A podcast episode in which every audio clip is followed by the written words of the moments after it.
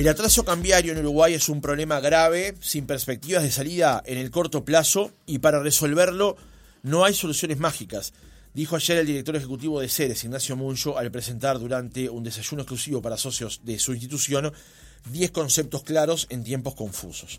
En lo regional, advirtió el cambio político en Brasil y su incidencia, a la vez que ve con atención la campaña electoral en Argentina, que derivará seguramente en una alternancia.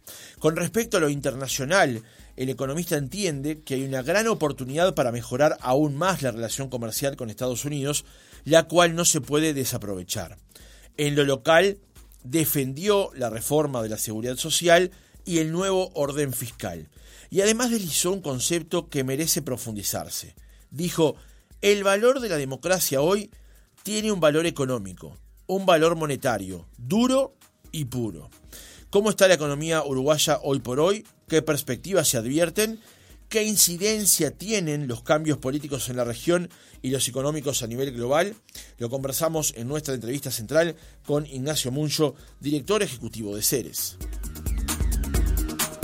Ignacio, ¿cómo estás? Buen día, gracias por acompañarnos. Buen día, un gusto estar aquí en Radio Oriental.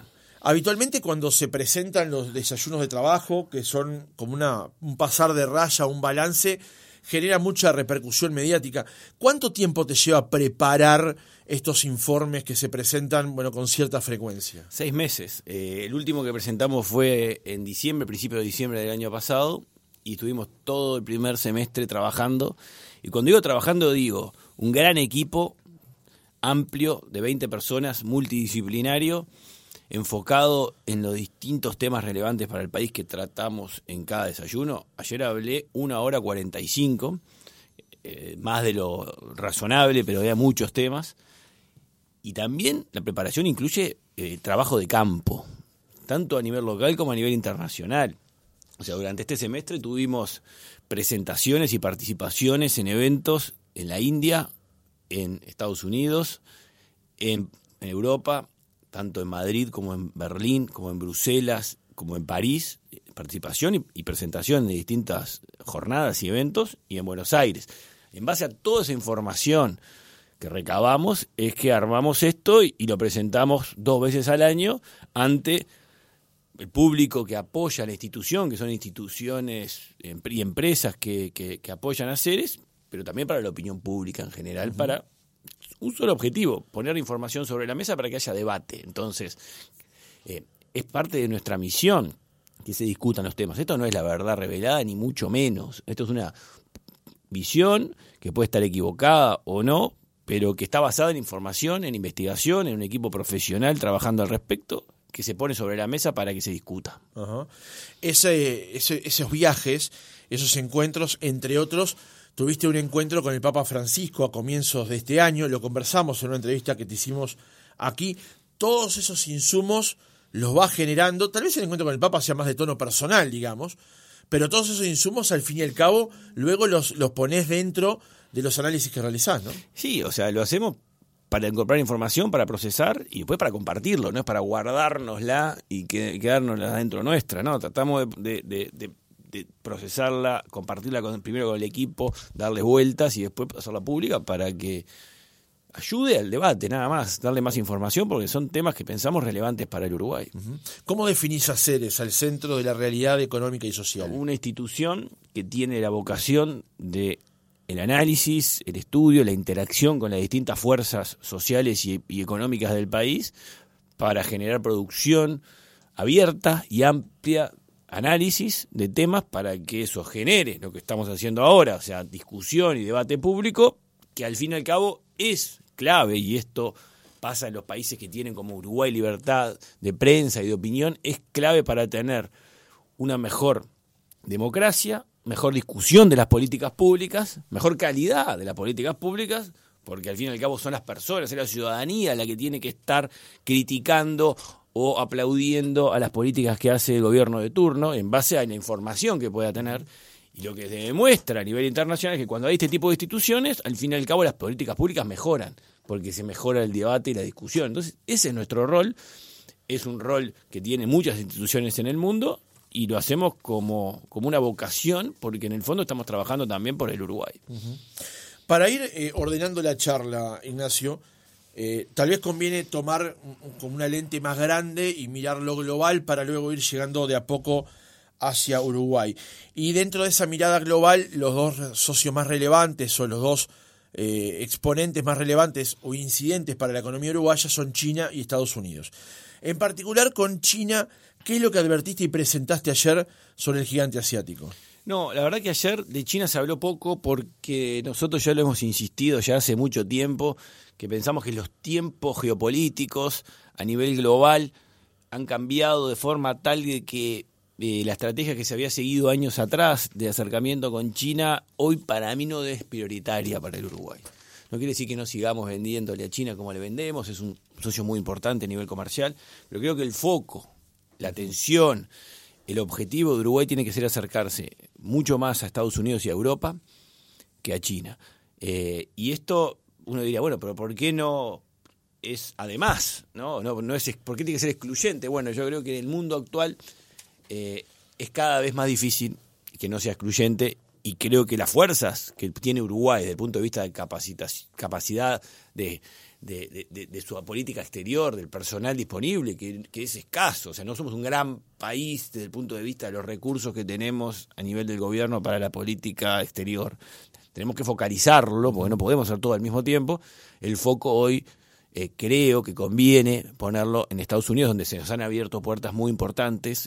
el último viaje del presidente fue importantísimo al respecto, pero es un trabajo que se viene haciendo de hace muchos años por parte de nuestro embajador en Estados Unidos, de un trabajo de hormiga, de acercamiento que va prosperando en nuevas oportunidades de profundizar más aún el comercio con Estados Unidos, que ya es muy importante, y eso también hay que tenerlo claro. Hoy es nuestro principal socio comercial. Claro, cuando sumamos bienes más servicios. Sí, y es muy importante sumarlo, porque todo lo que le estamos vendiendo de servicios de tecnología, de software, de tecnología de información, de, servicios profesionales a Estados Unidos, es de una magnitud gigante y creciente y sin techo para seguir creciendo. Entonces tengamos claro que ya es un gran socio comercial, si no el primero, y que puede crecer mucho más todavía, con, en base a mejores condiciones de relacionamiento, que están dadas las bases para que eso siga mejorando también, porque Estados Unidos lanzó el año pasado un programa de cooperación con América Latina, pero no con toda América Latina, con un grupo reducido de países, entre los que se encuentra Uruguay, y que la mayoría de ellos ya tienen TLC con Estados Unidos, pero Uruguay es invitado igual a participar,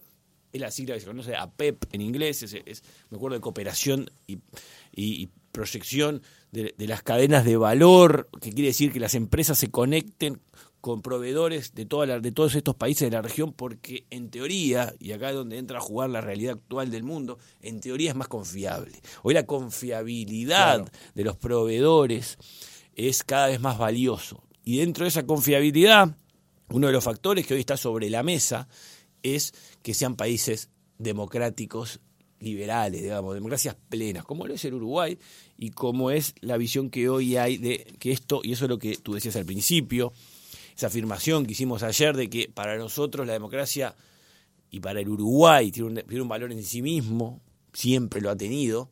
Bueno, ahora se le suma a ese valor un valor monetario, porque se nos abren oportunidades comerciales en el mundo, con Estados Unidos y con Europa también, eh, porque somos una democracia plena. Entonces hay que cuidar mucho y aprovecharlo en el buen sentido para que esto se traduzca en mayores inversiones que vengan al país y mayores puestos de trabajo. Ya que estamos con el tema Estados Unidos, eh, tiempo atrás un grupo de senadores eh, planteó que Uruguay debe, Estados Unidos debería acercarse a Uruguay.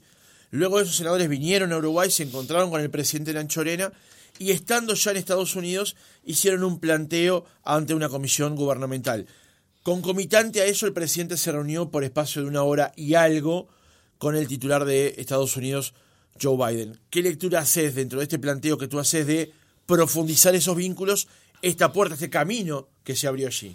Eh, la lectura nuestra se basa justamente en esos hechos, en el interés que hay de ambos partidos, senadores de los dos partidos, demócrata y republicano, queriendo impulsar un proyecto de ley que es digamos, una excepción que están haciendo para Uruguay. Claramente una excepción. Es algo raro, que ya lo pusieron en el, Congreso y, quieren sacarlo lo antes posible, previo a que se pueda avanzar en un TLC, porque también se anticipó que un TLC es más complejo y que probablemente se pueda tramitar en un próximo gobierno de Estados Unidos, porque hay elecciones el año que viene, y Biden si vuelve, si se mantiene, si es reelecto, estaría asumiendo en enero del 2025. Entonces, lo que decían cuando estuvieron acá en Anchorena, los, los senadores norteamericanos. Uno de ellos, perdón, Ignacio, te corto acá porque quiero que, eh, dar este dato que es relevante. Uno de ellos es Tim Kaine, que fue candidato a vicepresidente con Hillary Clinton, digamos. No son desconocidos, personas de cuatro de copas, como el se otro, dice. El otro, que es Bob Menéndez, es el presidente de la Comisión de Asuntos Exteriores del Senado de los Estados Unidos. O sea, son personas de enorme poder y respeto a nivel de la opinión pública norteamericana que se la están jugando públicamente y dentro del Congreso por el Uruguay. Y Uruguay tiene que, y esto es lo que vemos diciendo nosotros, incluso antes de que se conocieran estas apariciones públicas, es que Uruguay tiene que ayudar a que lo ayuden. O sea, Estados Unidos quiere ayudar a Uruguay, pero Uruguay tiene que ayudar a que lo ayuden. ¿Cómo? Bueno, ofreciendo en qué. Eh, no solo, bueno, un TLC o nada, no, mira, podemos hacer esto, esto, dentro del marco de los distintos acuerdos que ya hay firmados, ¿por qué no mejoramos aquello y lo otro? Que todo se puede traducir en que hayan eh, mayores productos uruguayos que se vendan en Estados Unidos, pero más importante aún, más inversiones de capitales que vengan a instalarse en Uruguay de Estados Unidos. Eso fue algo que, el presidente y el secretario de la presidencia dijeron a la vuelta de, la, semana pasada en Washington, dijeron, nos quedamos impresionados de la cantidad de empresarios norteamericanos que estaban interesados en invertir en Uruguay. Lo que nosotros agregamos es, ayudemos a esos empresarios norteamericanos a que concreten esas inversiones en Uruguay, porque del interés al hecho hay un camino claro. largo. Lo vemos, nosotros lo vemos permanentemente. En todos estos viajes que hoy mencionaba, tanto en la India como en Alemania, como en Francia, incluso en España, y ni que hablan en Estados Unidos, nos repite permanentemente. Nos pasa exactamente eso mismo. Empresarios que nos dicen que queremos invertir en Uruguay. Y bueno, pero que de ahí a que se concrete hay que laburar claro. mucho, mucho. Ahí necesita el país, y esto es una sugerencia de política pública, generar instituciones financiadas por el Estado, pero que pueden ser financiadas en parte por estos programas que ofrece Estados Unidos de oficinas especializadas para atender inversores americanos, por ejemplo, para hablar el mismo idioma, no inglés, el idioma de los negocios claro. americanos para que se concreten en Uruguay. Lo mismo con Alemania, con Francia. Realmente uno, cuando está interactuando en esos países, nos tocó estar ahora en la Federación de Cámaras Empresariales de Alemania, en la Federación de Industrias de Alemania, monstruos gigantescos. Y realmente hay que ser consciente que, esos, que somos muy chicos y que no nos conocen. Claro. No nos conocen. Y tenemos mucho para mostrarle, porque cuando uno le empieza a contar y, y, aparecen los valores institucionales del Uruguay, se les abren los ojos, porque hoy en el mundo eso vale cada vez más. Entonces hay que, hay que vender, hay que ser buenos vendedores y eso sale recursos y hay que hacerlo profesionalmente. Claro. O sea, gran parte de ese trabajo lo hacen los embajadores del Uruguay en el mundo y lo hacen muy bien, pero necesitan más apoyo.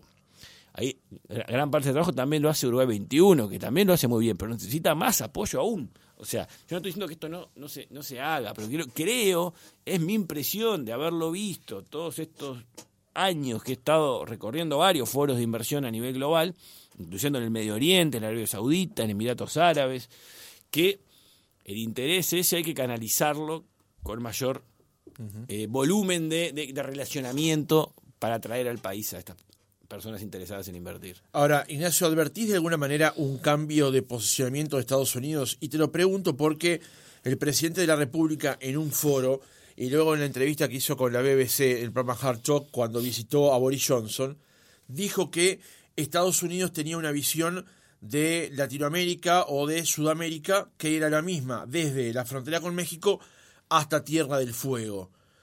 Y en ese momento no había ni siquiera embajador de Estados Unidos en Uruguay. Estos senadores tal vez fueron alertados por comentarios de este tipo y vieron que había en Uruguay un socio confiable que le estaba haciendo un reclamo justamente en esa dirección. El reclamo de Uruguay es el mismo que le hacen todos los países de América Latina hace tiempo a Estados Unidos. Eh, yo creo que lo que está cambiando es la percepción de, Estados Unidos de la situación con China y con, y con Rusia y, cómo el mundo, realmente hay una grieta hoy en el mundo, que por más que haya viajado el secretario de Estado recientemente y haber estado reunido con Xi Jinping en China, eh, todo se plantea como algo que va a seguir por mucho tiempo, este mundo bipolar. Y bueno, en ese marco, Estados Unidos empieza a reaccionar tarde, porque ya avanzó mucho China, pero reacciona al fin y está creo yo, decidido tomar acciones, que eso implica poner recursos, poner recursos claros y contundentes, que, que ya lo ha hecho en el pasado. Recordemos el famoso plan de Kennedy de, la, de los 60, que era un programa de prosperidad de las Américas, similar al que, a este que acaba de lanzar el año, el año pasado Biden, que fue en, en parte con esos recursos que Uruguay pudo tener la CIDE, que fue una institución que presidida por Enrique Iglesias, que en los 60 generó una enorme cantidad de conocimiento público para el Uruguay para modernizar toda la institucionalidad, por ejemplo, del Banco Central, de, la Oficina de Planeamiento y Presupuesto y generar líneas de investigación que hasta el día de hoy siguen vigentes, pero fue en parte con recursos que Estados Unidos puso para América Latina, el gobierno de Kennedy, en un marco de una guerra fría diferente a la de hoy, pero con sus paralelismos. Entonces, entendamos que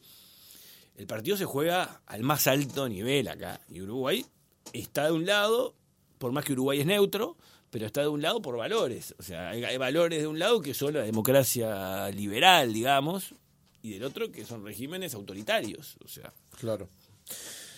Para cerrar con este, esta, esta, esta etapa del reportaje sobre lo internacional, brevemente, ¿advertís que a corto plazo o hay una posibilidad remota de que Uruguay finalmente firme un tratado de libre comercio con China o eso a partir de la erupción de Brasil y el juego que ha hecho Brasil, eso ya queda descartado?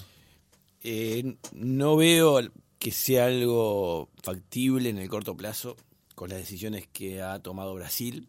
Tampoco me preocupa mucho, la verdad. O sea, yo no, no gastaría recursos ni gastaría energía en este tema. Creo que estamos bien como estamos con China en esta situación de comercio amplio pero no un TLC que implica un acuerdo más político y ya se entran a jugar los temas de tecnología, los temas de inversiones de chinos acá. Estamos bien, o sea, yo no me preocuparía por ahí, pondría todo el foco en Europa y en Estados Unidos, pero no solo en Estados Unidos, en Europa es muy importante, más en el marco del acuerdo Mercosur y Unión Europea que se está empezando a negociar fuerte ahora, cuando el primero de julio Brasil asuma la presidencia del Mercosur y España el, la presidencia del Consejo Europeo y ambos países van a estar liderando las negociaciones, en el cual ya el liderazgo Brasil ya se está viendo. De hecho, mañana se reúne en París con Macron, Lula. Sí. Ha tenido ya varias reuniones con las principales autoridades europeas. Brasil quiere el acuerdo. Ahora, hace 20 años sí, que queremos ese sí, acuerdo. Es verdad, hace 20 años que está trancado. Tengamos claro que es el acuerdo más complejo que se puede hacer en el mundo, en dos regiones muy complicadas, ambas poniéndose de acuerdo. Creo que, que, que hay posibilidades que se cierren.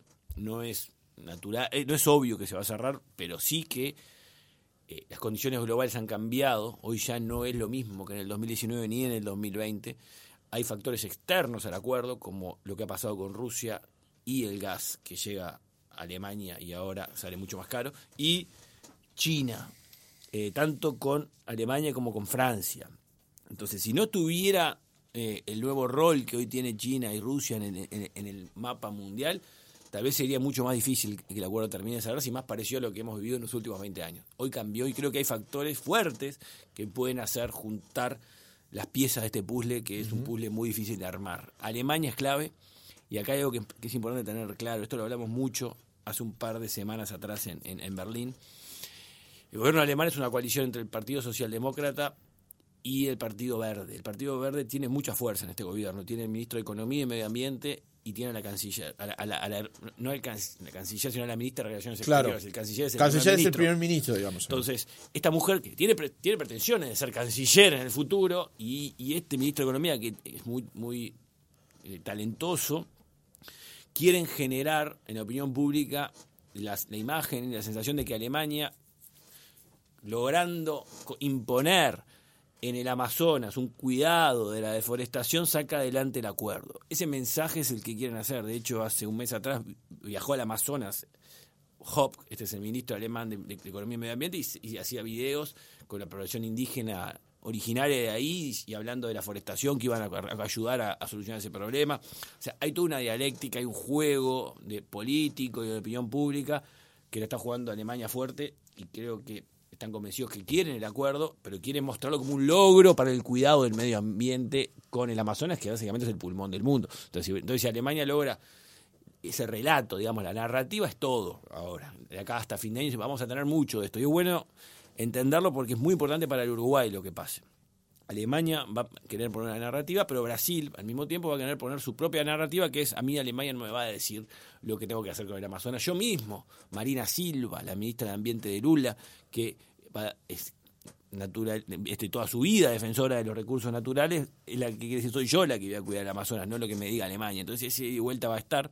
Macron entra a jugar también, que ha sido históricamente eh, en contra de este acuerdo, ahora también está preocupado por lo que pasa con China y con Rusia, y entonces lo ve como estratégico que Europa pueda llegar a este acuerdo con América Latina. Y Lula cree que esto es la vida del Mercosur, porque un nuevo fracaso para su proyecto, que cree que es el Mercosur, que esto no se cierre, también sería muy malo. Por lo tanto, yo creo que este acuerdo es lógico, es un buen acuerdo, lo hemos estudiado a fondo desde el 2019, es un muy buen acuerdo. Es lógico y es hasta natural entre las dos regiones se tienen que alinear los astros y creo que hay condiciones para que se alineen los astros en este semestre o iniciado el año que viene.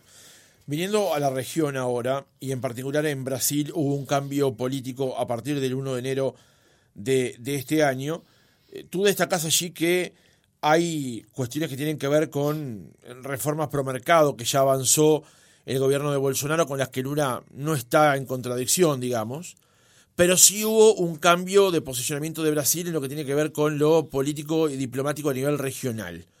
Y en Argentina se está por producir lo que todos entendemos como un cambio político a partir del 10 de diciembre, porque va a haber elecciones y muy difícil el oficialismo pueda repetir. ¿Cómo está el patio, cómo está la zona, el barrio? Brasil, lo que uno ve, eh, tanto a nivel internacional como a nivel local en Brasil, es que es un país que está avanzando. Y está avanzando fuerte con vaivenes, en zigzag, no es línea recta, porque tiene obviamente sus contradicciones internas, pero que avanza. A nivel interno, y esto es muy importante, porque no estamos tan pendientes de la política brasileña como en Argentina, que estamos todos los días mirando la televisión. Eh, en Brasil hoy hay un parlamento, un congreso, en el cual Lula no tiene mayoría. Entonces tiene que estar negociando todo con los distintos bloques. Hay un bloque muy grande, histórico, en Brasil que se llama el Centrao, que es un grupo no ideologizado de diputados que votan en bloque, no tienen acuerdo. Pero votan en bloque a cambio de determinados eh, acuerdos para este estado, para el otro, para tal ciudad. Hoy tiene un presidente fuerte, se llama Arthur Lira, que es el, presidente de la Cámara de Diputados hoy de Brasil.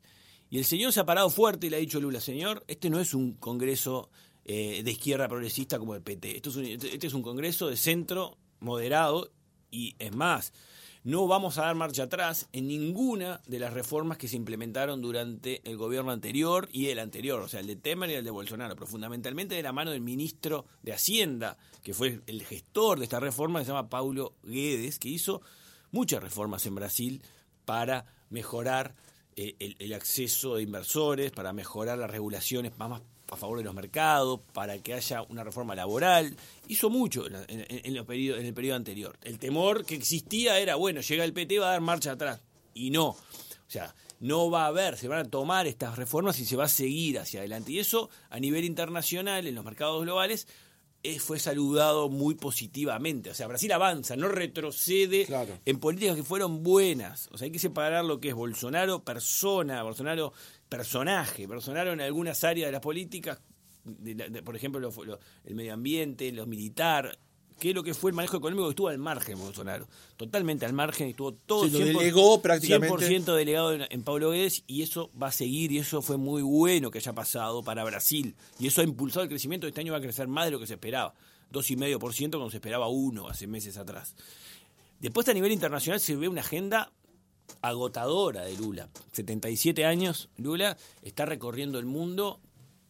Desde que asumió el primero de enero, se ha reunido con todos los principales líderes globales, con todos los principales líderes regionales, incluyendo Maduro, lo que le generó eh, un problema muy fuerte a nivel local y a nivel internacional, porque fue un gran, digamos, traspié ahí lo que hizo, porque generó un ruido grande en la, política, pero es parte de lo que es. además después es un modo de la narrativa también que... Es parte de lo que es, y eso hay que entenderlo. O sea, Lula avanza en zigzag, no avanza recto. Lula tiene parte de eso, pero al mismo tiempo avanza y lidera, y, y sigue en reuniones, decía mañana se reúne con Macron, pero va a seguir fuerte esto, porque el año que viene asume Brasil la presidencia del G20 durante todo el año 2024. El G20 es el grupo de los países, de los 20 países más grandes del mundo, que hoy la tiene la India este año, esa presidencia, y se van a hacer van a ir todos los principales líderes mundiales varias veces a, Brasil el año que viene y, y, Lula va a liderar todo este movimiento porque le toca, una vez cada 20 años te toca, o sea, le cae ahora, tiene que esperar 20 años Brasil para que le caiga de nuevo esto. El año que viene es Brasil, el otro es Sudáfrica y el otro ya no me acuerdo, pero va cambiando rotativo. Entonces Brasil tiene una vocación y Lula se siente muy cómodo porque es muy querido, esa es la verdad, o sea, eh, por los líderes internacionales que les gusta reunirse con Lula, totalmente distinto a lo que era Bolsonaro, ¿no? En Europa, o sea, son dos figuras totalmente antagónicas para todos los países europeos, eh, Lula y Bolsonaro. A Lula le abren las puertas, a Bolsonaro se las cierra en Europa. Y Lula quiere aprovechar eso y quiere avanzar. Entonces veo un Brasil que, se está, que está empujando para adelante.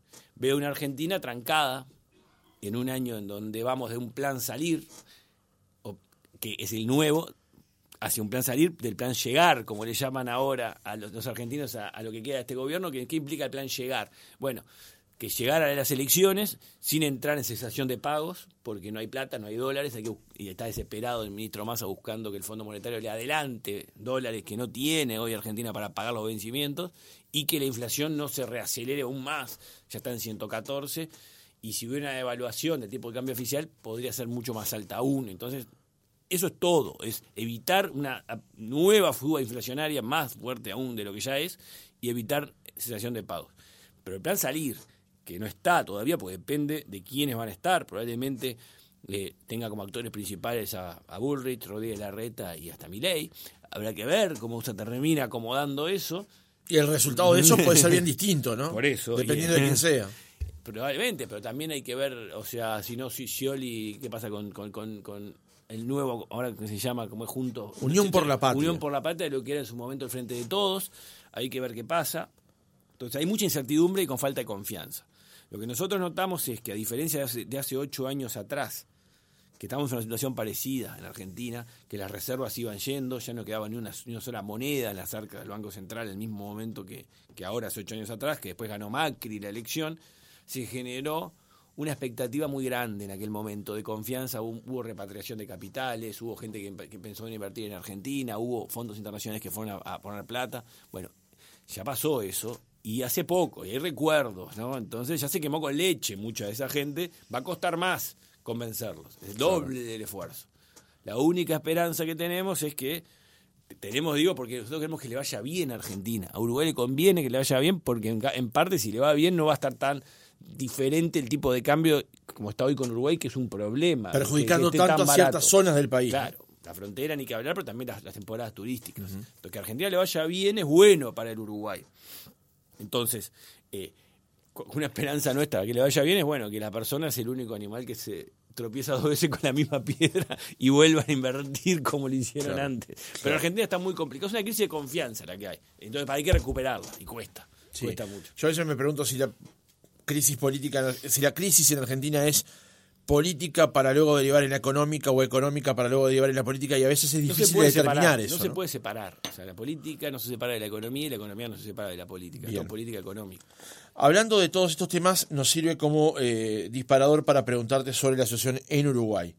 Eh, de lo que presentaste ayer, me quedó con una cuestión bien central que es el tema del atraso cambiario. Y primero te quiero preguntar, porque depende siempre a quién se lo preguntemos las respuestas que nos dan. Es, ¿hay atraso cambiario en Uruguay? Hay, sí, de acuerdo a nuestras mediciones, porque hay que medir eso, o sea, eh, el atraso cambiario, ¿qué quiere decir? Bueno, que el dólar está más bajo que lo que, lo que debería. Entonces, como, es, como hay que decir qué es lo que debería ser el valor ideal o adecuado del dólar, hay que calcular algo. Entonces, hay varias mediciones. Nosotros probamos varias metodologías eh, y nos da por todos los lados y caminos, comparando con, con el dólar, con monedas de otros países que compiten con Uruguay en, otros mercados, por ejemplo Colombia, por ejemplo Nueva Zelanda, por ejemplo Australia, clientes directos de Uruguay, China, eh, Europa. Dejemos de lado la región Argentina y Brasil porque ahí ya es extremadamente marcada la diferencia, incluso Brasil, ¿no? estamos en niveles de desequilibrio cambiario histórico con Brasil, hace mucho tiempo no se veía tanta diferencia de precios entre Uruguay y Brasil. Pero Argentina lo dejamos de lado porque está en una crisis. Pero con el resto del mundo, hoy estamos un 25% más caro que lo que deberíamos estar. Medido ya sea, con como decía ahora, con el resto del mundo, incluso si lo medimos con respecto a los propios fundamentos de la economía uruguaya, el nivel de ingreso y productividad de la economía uruguaya, que es lo que determina también cuán caro es un país, también nos están dejando hoy eh, un 25% más caro, por ciento más caro que lo que deberíamos estar. Entonces, eh, ahora, el Banco Central hace mediciones similares a este modelo que presentamos nosotros y en marzo le daba un 15%. Nosotros dijimos 25 ahora, pero de marzo hasta ahora ha empeorado bastante. Probablemente cuando el Banco Central actualice esto, que lo va a actualizar a la brevedad, le va a dar más cerca del 25 que del 15 que presentaba en marzo. De hecho, hoy, la jornada de ayer en realidad, perdón, son 10 días seguidos de caída del tipo de cambio.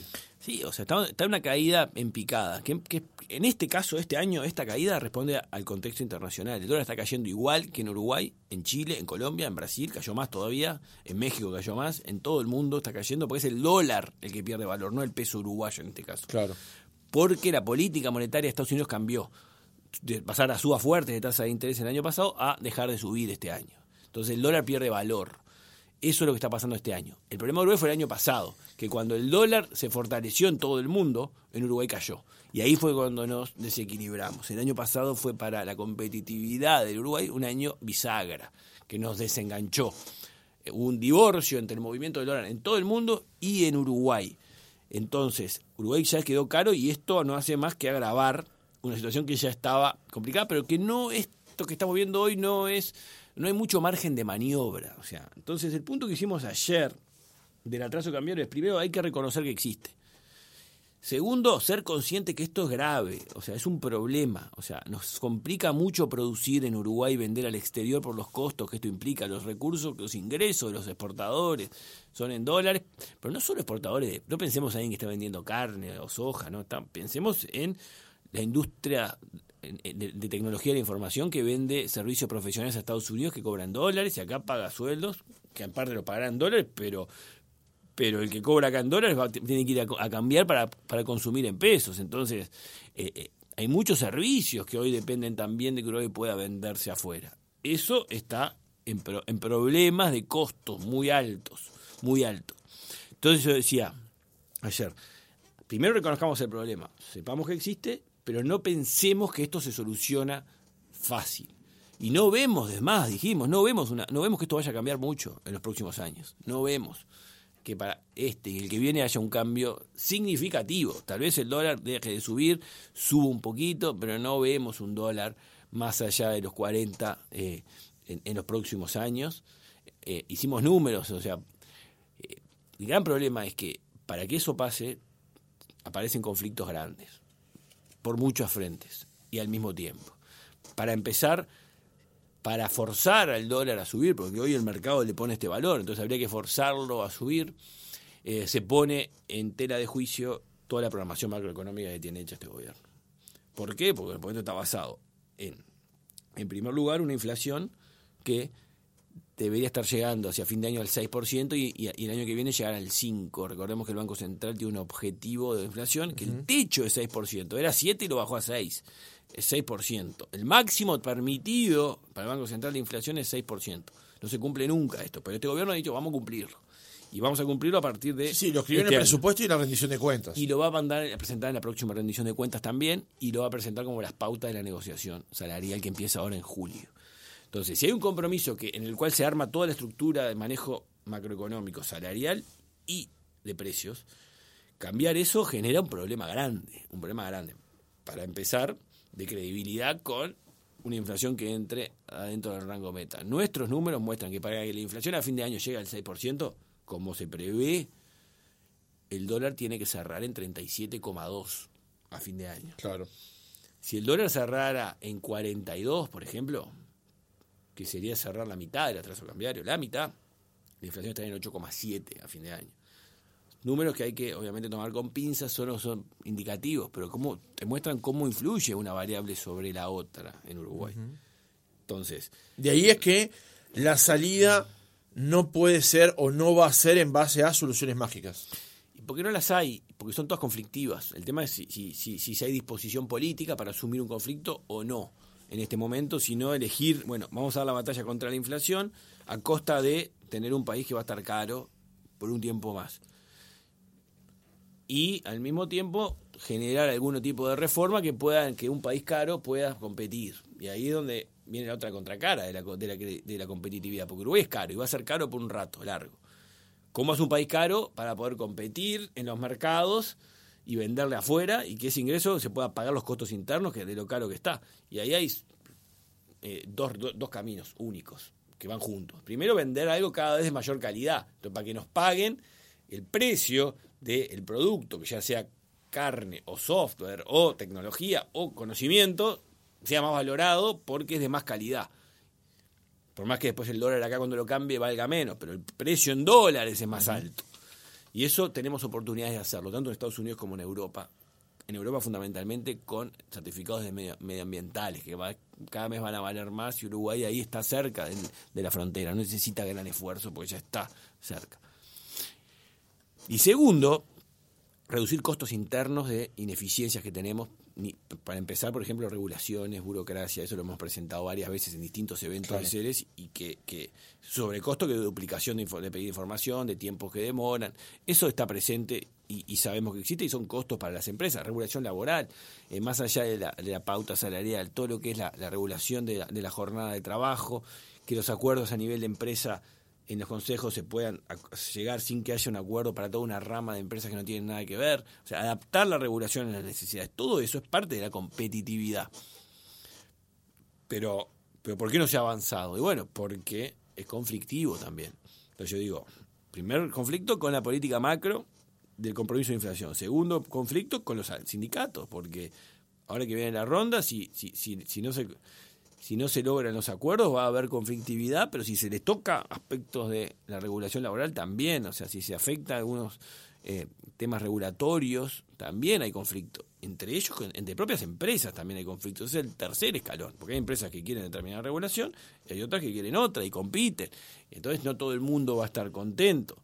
Y cuarto, con el propio sector público porque sacar regulaciones, cambiar, altera la regla de juego, altera los, los, los, equilibrios actuales eh, de, funcionamiento de las oficinas públicas donde hay personas trabajando en determinadas áreas, que eso algunas hemos nosotros mostrado que son innecesarias, o sea, que se duplican. Bueno, pero hay personas que están ahí, ¿qué van a hacer esas personas?